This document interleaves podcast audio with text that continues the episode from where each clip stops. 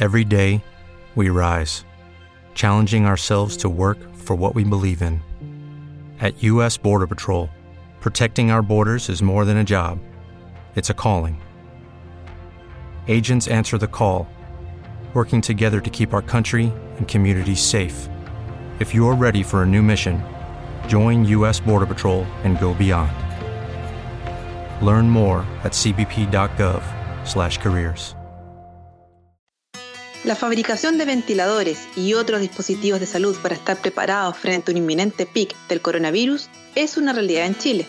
Especial atención queremos darle a las ideas innovadoras para ajustar diseños, porque muchas veces frente a una emergencia de este tipo, la inventiva cobra mayor valor. Esto es Ingeniería sin Distancia. Soy Carolina Vega, periodista de la Facultad de Ingeniería de la Universidad de Concepción y desde San Pedro de la Paz saludamos al periodista de la facultad, Patrick Pucci. Hola Patrick. Hola Carolina, ¿cómo estás? Muy muy bien, ¿y tú?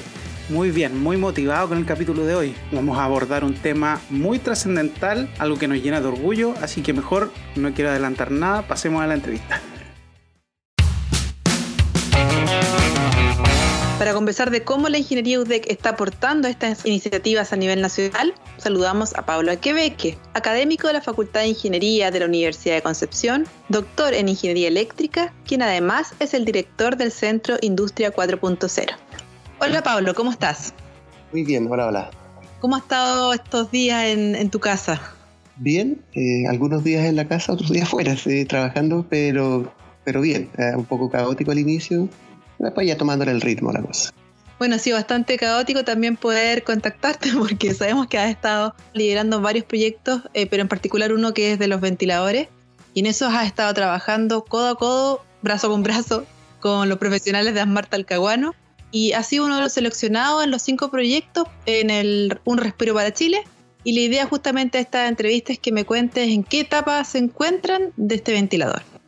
Sí, bueno, Respiro para Chile es un programa, un, llamado que hizo Sofofa Hub en apoyo con el Banco Interamericano de Desarrollo a través de la plataforma Social Lab. También lo apoya el Ministerio de Ciencia y Tecnología y el Ministerio de Economía. A ellos también hay algunos asociados, como sociedades médicas, principalmente la SOCHIMI, la Sociedad Chilena de Medicina Intensivista, que es la más eh, importante en este caso del, de la pandemia que estamos sufriendo del COVID. Eh, sí, se postularon 35 iniciativas a nivel nacional y eh, se evaluaron algunas, algunas áreas, no solamente la parte técnica del ventilador, sino también el equipo profesional que estaba trabajando detrás la normativa que cumplía o podía cumplir y también muy importante en esto la forma de escalar, es decir, cuáles iban a ser los procesos de manufactura luego de estos ventiladores si es que fueran aprobados. Así es que ahí postulamos con un proyecto que le llamamos aparato ventilatorio mecánico UDEC ASMAR y que ya esta es la quinta semana de trabajo que, tenemos. Pero bueno, yo sé que y sabemos que este prototipo que en realidad está, digamos, adecuado a las necesidades de Chile, eh, necesita visaciones y todo eso, pero partamos un poquito antes, justamente estas cinco semanas atrás. ¿Cómo partes tú trabajando con ASMAR y llegan a este prototipo o este tipo de ventilador? Bueno, ah, con ASMAR hemos eh, tenido acercamientos hace bastante tiempo, varios años en realidad, por los proyectos asociados a manufacturas avanzadas. Partimos conversando con ellos hace cuatro años como proyecto de manufactura. ASMAR tiene mucha historia, ¿cierto? Eh, y relación con la universidad en muchas áreas en realidad. Y em, ahí los invitamos a participar del programa Manufactura que nosotros estábamos liderando. Estuvimos conversando distintas áreas de manufactura mm. por harto tiempo y el año pasado, ya con uno de los comandantes que dirige una de las áreas, eh, decidimos, eh, acordamos trabajar en un día de innovación, de mostrar proyectos innovadores que se estaban haciendo en ambas instituciones y los programamos para fines de octubre. Lamentablemente el, el, estallido social nos mm. jugó una mala pasada. Ahí tuvimos muchos problemas para poder organizar y realmente hacer muy bien las actividades, por lo tanto tuvimos que suspenderlo. Así es que ahí quedamos ah, un poco ah, eh, entrampados en realidad porque teníamos todo listo para poder hacerlo. Y bueno, cuando partió esto del COVID, empezamos nosotros internamente con mi grupo de estudiantes, mm. de doctorado, de magistes, a ver cuáles eran las posibilidades de construir un ventilador debido a que estábamos mirando, ¿cierto?, eh, cuáles eran los desafíos y algunas iniciativas que había en distintas partes del mundo. Y al mismo tiempo, en paralelo, a las personas en ASMAR empezaron a ver qué podían hacer. Por lo tanto, nos comunicamos ahí y empezamos a trabajar rápidamente. Oye, y eh, cuéntame, desde ingeniería estás tú y este grupo de estudiantes son, son alumnos de distintas especialidades o de una sola, digamos. No, hay estudiantes de distintas especialidades. Al inicio, cuando empezamos a conversar esto, había estudiantes de ingeniería mecánica, ingeniería electrónica, de eh, ingeniería biomédica, que son la mayoría, ah, pero, pero varias especialidades. Sin embargo, después lo, que sucedió un poco fue que nosotros dijimos, bueno, mira, vamos a hacer un muy buen prototipo, pero sin embargo esto no va a ser aprobado, ¿cierto? No va a pasar ningún estándar si es que lo mm. hacemos en el laboratorio, en la universidad. Entonces ahí como que habíamos desistido de hacer algo, generamos las bases y vimos los diseños, sin embargo desistimos, pero cuando ya nos contactamos con ASMAR, que era la posibilidad de poder escalar esto, de poder fabricar con estándares de calidad altísimo, para después someter algún tipo de aprobación, eh, ahí como que volvimos a la carga y empezamos a trabajar nuevamente. Entonces eh, ahí sí empezamos a trabajar directamente con eh, Enrique Germani, que es estudiante de doctorado, que estaba ya en la fase final de su doctorado, había entregado su tesis, ya había recibido la aprobación y estaba en los comentarios finales. Y algunos otros estudiantes, como William Gómez, que también son estudiantes de doctorado y magíster. Entonces ahí empezamos a trabajar. Sin embargo, muchos estaban trabajando en línea y éramos poquitos los que estábamos yendo a trabajar al laboratorio propiamente para fabricar esto. Ya, perfecto. Oye, ¿y cuál ha sido quizá la principal dificultad que tuvieron en, la construcción o fabricación de este modelo? Bueno, pasaron varias etapas. Al inicio, las primeras semanas y media, era de mucha ansiedad en realidad, era el equipo, mm. porque estábamos contra el tiempo en realidad. Mm. Esa es una de las cosas que nos tenía muy, muy estresados también a todo. ¿ah? Eh, la forma de poder eh, sacar algo rápido, pero sin que perdiera calidad, sin que perdiera confiabilidad y robustez. Entonces em, nos estresamos bastante y esa fue una complicación al inicio. Probábamos distintas tecnologías, distintas formas, utilizamos planos de algunos eh, prototipos, como por ejemplo el del MIT, que estaba en todos lados. Sin embargo, era un, un diseño bastante preliminar, tenía muchos errores, no estaba toda la información.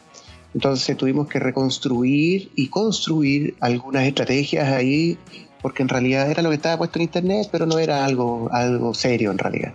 Entonces, em, eso nos tenía muy, muy estresados. Y, pero rápidamente los equipos se afiataron bien y pudimos mm. eh, salir adelante en la forma en la cual estábamos planteando. Planteamos, no sé, mm. cuatro o cinco soluciones distintas, prototipos muy rápidos, y finalmente decidimos ir por una línea y tomamos una decisión en su momento. Así es que ahí eh, construimos un elemento y a las dos semanas ya teníamos ese prototipo funcional que cumplía algunos requisitos base para poder eh, pensar en, en qué era una base tecnológica que podía seguir siendo eh, explorada y desarrollada. Justamente en ese punto, Pablo, ¿en qué se diferencia este modelo quizás de los otros? ¿O cuáles son los requisitos base que, digamos, justificarían el, el uso de este tipo de ventiladores? Sí, mira, nosotros siendo bien sincero, partimos del diseño del MIT, que se liberó y que, bueno, fue noticia en todos lados. Uh, sin embargo, como te comentaba, tenía bastantes errores y bastante incompleta la información. Entonces mm. empezamos a trabajar y reconstruir y rediseñamos muchas de las partes y piezas, cambiamos mm. varias estrategias de control eh, acerca de los motores que se necesitaban y de los torques que se necesitaban para poder eh, accionar estas bolsas mm. AMBU o resucitadores.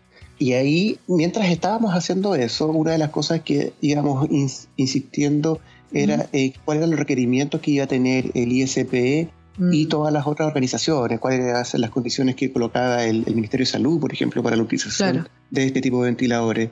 Hasta que, como a la tercera semana, ya salió un requerimiento eh, oficial. Esto es lo que tiene que cumplir. Por ejemplo, el fabricante tenía que ser ISO 9001.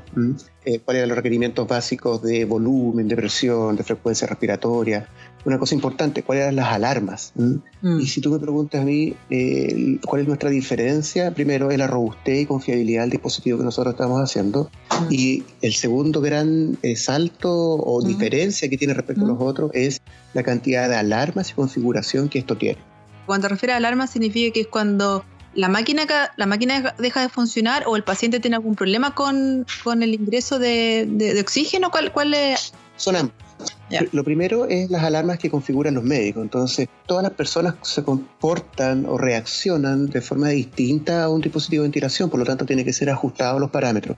Sin embargo, esto una hora, dos horas, cierto, varias horas después va cambiando la forma de adaptación del paciente finalmente. Entonces los médicos lo que van haciendo es evaluando cada cierto rato y van ajustando. Por ejemplo, parten con decir un, volumen de, de, aire, oxígeno, ¿cierto? No sé, de 500 ml y después dicen, mira, saben que en realidad es mucho, bajémoslo a 400. Entonces, ¿qué pasa? Que si es que eh, se integra más que eso, entonces el, médico o, la, persona que está evaluando ahí coloca una alarma y dice, mire, saben que no, que no, que no pase de 420 ml. Entonces eso es como va reaccionando el paciente. Entonces, si pasa de 400 ml porque, o 420 porque el, paciente genera una inspiración más alta de forma natural, ¿no alarma esto y genera eso. Entonces eso tiene que ver con la reacción del paciente. Pero además también eso tiene alarmas, por ejemplo, que si se corta la energía eléctrica, eh, tiene que tener una autonomía y, pasado 15 minutos alarmar porque en realidad esto tiene una autonomía de una hora o que eh, no esté respetando el sistema de control la frecuencia respiratoria el cual el médico puso por una falla propiamente tal del, equipo.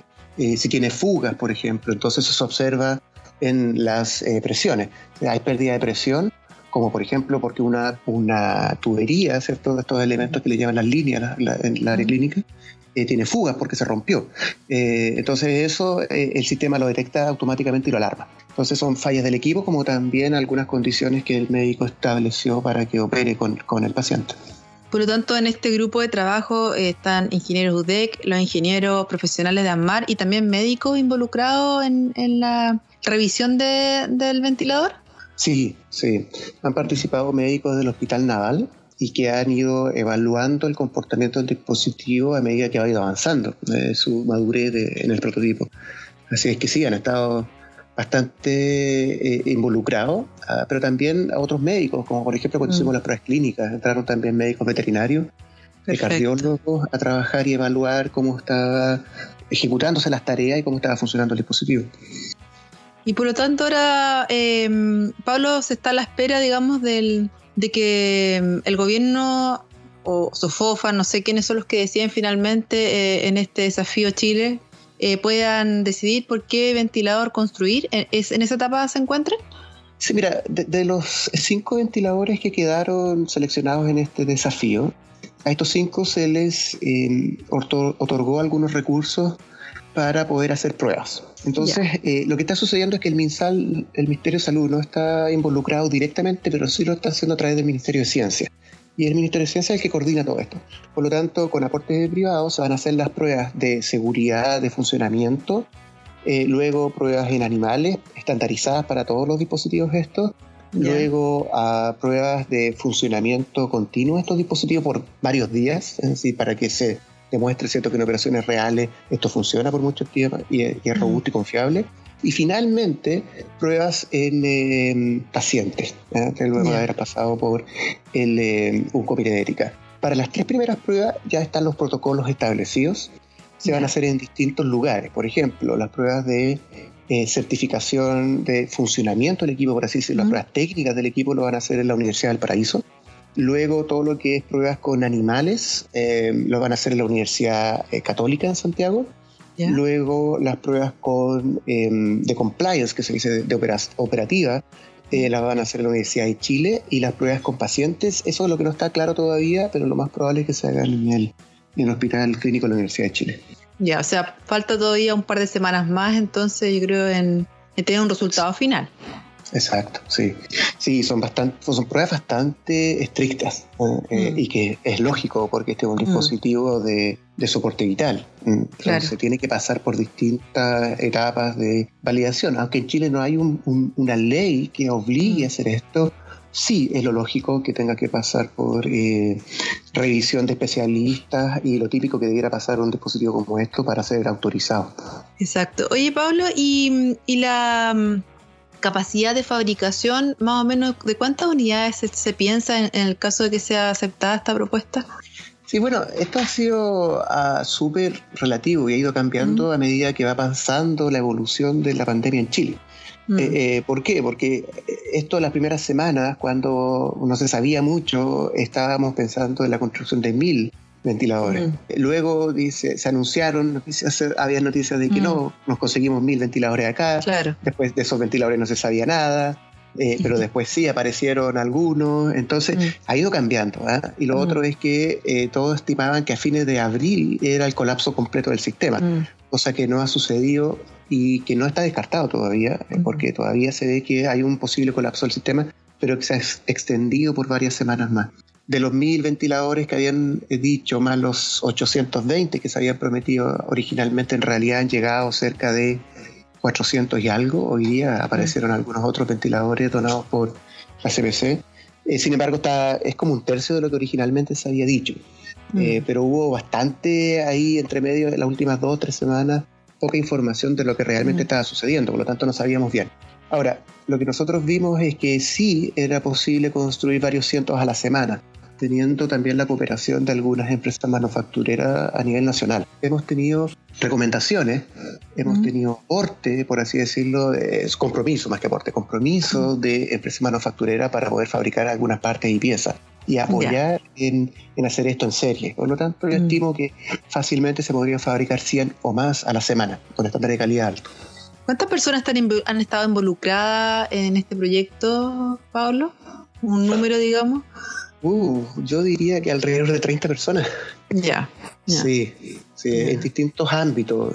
Claro. Aquí hay gente trabajando en la fabricación, por ejemplo, mm. metalmecánica, es decir, técnicos que están ahí en las mm. maquinarias, eh, gente que está diseñando, ingenieros mecánicos, diseñadores industriales, gente que está programando esto, hay mm. informáticos, hay ingenieros electrónicos, los mismos médicos, eh, gente que está pensando, por ejemplo, en los manuales de operación y que ha diseñado estos manuales de operación. En este momento ya se dispone de materiales de operación para los usuarios tradicionales, pero también eh, manuales de mantenimiento que tenemos que entregar también de estos.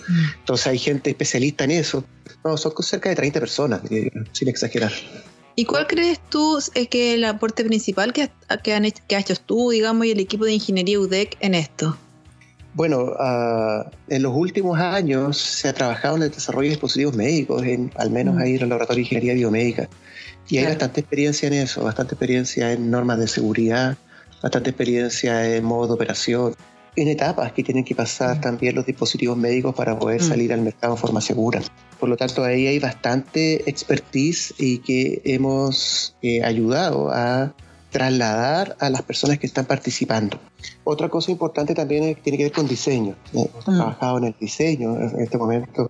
La forma final que está teniendo este ventilador eh, fue por parte nuestra. Al inicio era un dispositivo bien feo. Le hicimos un, eh, un, ¿cómo se llama estos programas que hacen de emergency? No me acuerdo cuánto. para mejorar el look finalmente. Fashion, fashion emergency. Fashion emergency, sí, exactamente pero también ya de mediciones de, variables eh, aquí críticas, como son la medición de presión, la medición de flujo que está llegando al paciente. Eh, los ingenieros biomédicos que están participando tienen bastante experiencia, este bastante conocimiento eh, de variables críticas acá, por lo tanto han ayudado a decir, no, esto no puede pasar de tanto, estrategias de control también, y bueno, y diseño electrónico. Así es que ha sido principalmente la parte de diseño, la parte de generación de modelos conceptuales y aterrizar esto a técnicas de control y fabricación. Oye, eh, justamente me estaba acordando y, claramente tienes tú la experiencia también con el SmartFest, ¿no? Que, has estado mucho tiempo buscando, digamos, eh, posicionarlo en el mercado, ya, ya, ya están usando pacientes. En algún otro capítulo vamos a hablar de él. Pero sin duda yo creo que, este desafío o esta transferencia, eh, este dispositivo de alguna forma, ha sido lo más desafiante para, ti, ¿no? En el, tema personal y profesional. Sí, ha sido sumamente desafiante porque primero ah, se hizo en condiciones bastante complejas. O sea, yo, yo vivo en San Pedro, al lado de Concepción, y ah, eh, la primera semana estaba completamente bloqueada. Mm, porque se generó, se decretó eh, cordón sanitario, no podíamos movernos de San Pedro, por lo tanto ya llegar a las instalaciones de ASMAR era, era un problema gigantesco, no era simple. Eh, los primeros días hacíamos diseño, los enviábamos desde casa allá, eh, y, ese proceso iterativo del hacer, del que no funcionó y todo, era mucho mm. más lento, entonces nos tenía un poco ahí también complicado. Luego ya se liberó, pero eso fue a la tercera semana, entonces un desafío principalmente de movimiento de poder hacer las cosas rápido. Desafiante también por la cantidad de horas dedicadas a esto, porque era una cantidad de horas eh, altísima. Hasta mm. ayer ya muchas, muchas horas dedicadas con pocas horas de sueño, eh, con muchos desafíos cada día. Eh, habían días que las cosas, en vez de ir solucionándose, se iban multiplicando los problemas. Por lo tanto, era, era muy, muy eh, estresante. Y, al mismo tiempo, habían profesionales dedicados 100% a esto, pero personalmente estaba en el inicio de las clases. Estábamos cerrando otros dos proyectos, mm. presentando esto, por ejemplo, los resultados del primer año a Corfo, y algunas otras iniciativas que se estaban haciendo en paralelo. Entonces tenía que ir en la mañana a dejar una cosa, después ir allá. ¿No pudiste clonarte? No, lamentablemente no. Y complejo, porque muchas veces uno puede delegar estas cosas y descansar un poco en, en personas que trabajan contigo y en este caso no se podía por eh, bueno la responsabilidad principalmente de asegurar la salud de las personas pero también con las restricciones de movimiento que había. Exacto, sí, porque la, o sea, como tú comentabas antes, cinco años atrás comenzaste o comenzaron este, este trabajo con, con ASMAR, eh, seguramente no me cae duda que te llamaron por la confianza que hay, digamos, y también toda esta semana eh, no se quiso hablar mucho del trabajo que estaba haciendo justamente para no generar expectativas en la comunidad, ¿verdad? Eso ha sido como lo principal, pero ya podemos comenzar a, contar porque ya el resultado está y, y solamente basta esperar. Sí, claro, claro. En este momento el dispositivo, el aparato completo está ya eh, finalizado. El diseño, la fabricación, está todo completamente. Así es que nos vamos ya eh, esta semana a hacer pruebas, pruebas de para que lo autoricen. Así es que ya no se puede hacer nada más con él. O sea, estamos ahí está calibrado, está, no, está es un equipo muy, muy bueno en realidad. O sea, yo ahí, bueno, presentar mis felicitaciones a todo el equipo en realidad, porque esto no es una persona, son hartas, y con un nivel de profesionalismo que han trabajado eh, altísimo. Eh, tenemos ahí gente de la universidad, pero también de ASMAR, que, que sí. Eh, trabajan con niveles de calidad altísimos. Ah, no, hay que recordar que muchas de estas personas, por ejemplo, trabajan haciendo mantención a, submarinos de, la Armada en la cual no hay un margen de error, ahí tiene que ser mm. todo perfecto. Entonces, mm. con ese nivel de calidad también se ha trabajado aquí para construir este, este dispositivo. Y lo que da confianza en realidad de poder asegurar que esta cuestión sí va a funcionar bien. Claro. No, no, a nosotros nos parece fantástico y queríamos agradecerte este contacto, Pablo, volver a felicitarte a ti y a todo el equipo que ha estado detrás de esto, porque creemos que esta iniciativa o sea, yo creo que ya son exitosas, independiente, digamos, del, resultado final de, de, este desafío, pero pero creemos que, fue un trabajo maratónico, eh, involucraron a muchas especialidades, se logró justamente la, multidisciplina, digamos, para, para, poder enfrentar un problema tan grave como el, el, coronavirus, digamos, como está afectando a la población mundial. Así que tremendo orgullo para la Facultad de Ingeniería contar con profesionales de tu nivel y tu entrega. Sí, no, mira, eh, ha sido realmente eh, mucho trabajo, pero también muy gratificante, porque aquí ha participado gente también de otras facultades, por ejemplo, de la Facultad de Medicina, que estuvieron cuando hicimos las pruebas eh, modelo animal, y mm. de la Facultad de Veterinaria, que nos ayudaron, porque, por ejemplo, los médicos anestesiólogos saben intubar personas, pero no animales. Entonces ahí también participaron anestesiólogos eh, veterinarios eh, y especialistas veterinarios. Eh, el Laboratorio de Cirugía Experimental de la Universidad de Concepción también aportó ahí para poder hacer estas pruebas y, mostraron que el equipo funcionaba muy muy bien. Así es que hay un montón de gente aquí al cual darle las gracias y felicitar también por el trabajo. Por supuesto que sí, yo, yo me, comprometo a que cuando salgamos de esto voy a ser la coordinadora oficial para un gran evento, para poder juntarnos todos y, y conocerlos, porque uno lo, ni siquiera los podemos conocer en forma presencial.